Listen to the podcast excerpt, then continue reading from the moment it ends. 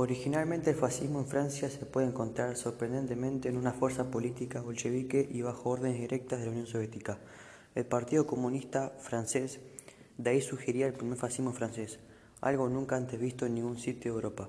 Además no había otros grupos socialistas o bien conservadores que declinaron sus ideas hacia un filosofascismo, siendo el caso de la francisme o las juventudes patrióticas pero el más famoso fue el movimiento de las Cruces de Fuego.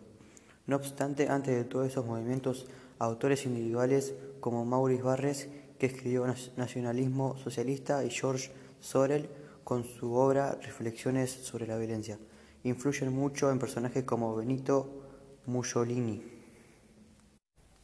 Respuesta número 2. La mayor parte de la población francesa trató de atarse a la nueva situación y de buena o mala gana tuvo que colaborar con la ocupación. Varios políticos de derecha desempeñaron un cargo en el gobierno y justificaron su apoyo a la causa nazi como parte de la cruzada contra el comunismo. Por el contrario, la mayoría de la izquierda entró en la clandestinidad y ayudó a organizar la resistencia. Los nazis dividieron Francia en dos horas, una gran franja al norte y al oeste del país fue ocupada por el ejército alemán. La segunda, con capital en Vichy, quedó a cargo del mariscal Philipp Petain, representante de un gobierno de Alemania.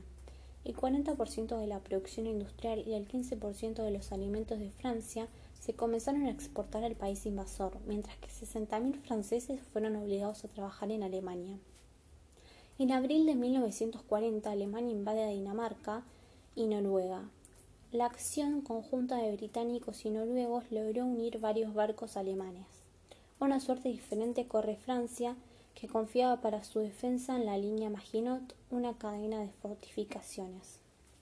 Esta defensa preparada para un conflicto con frentes estéticos como la Primera Guerra no era adecuada para enfrentar la táctica de la guerra relámpago.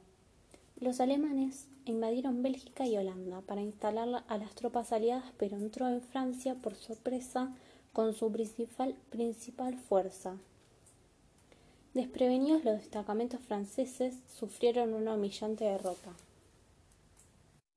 Respuesta número 3.